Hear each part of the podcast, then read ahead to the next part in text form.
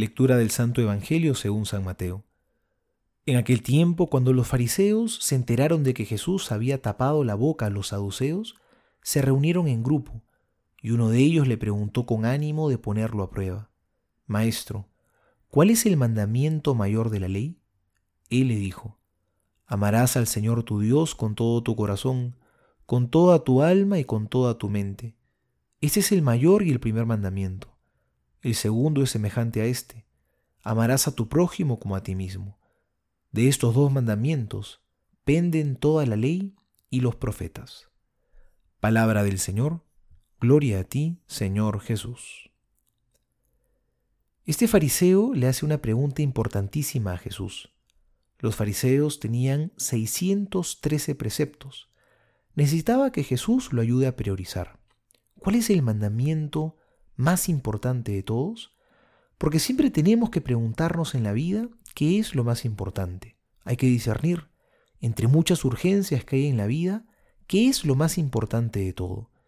Y esto nos habla de nuestra misión en la vida, porque cuando descubrimos qué es lo fundamental, sabemos hacia dónde tiene que dirigirse nuestra vida. Sabemos que es aquello que no nos puede faltar de ninguna manera. Podrán hacernos falta muchas cosas, pero lo fundamental no puede faltar nunca. Si no estamos vacíos, no tenemos que darle a los demás. Muchos dirán que es muy difícil amar a Dios sobre todas las cosas. Bueno, definitivamente no es fácil, pero quizá no es tan difícil encontrar la causa. El que no ama a Dios es porque no lo conoce. Es imposible conocer a Dios y no amarlo con todo el corazón. Amarlo se vuelve algo irresistible si es que lo has conocido.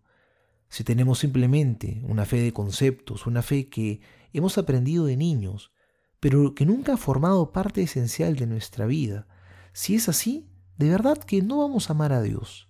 Si solo creemos en Dios como un dato cultural, pero no nos hemos encontrado de verdad con Él, qué difícil se vuelve amarlo en serio. Amemos a Dios con todo el corazón.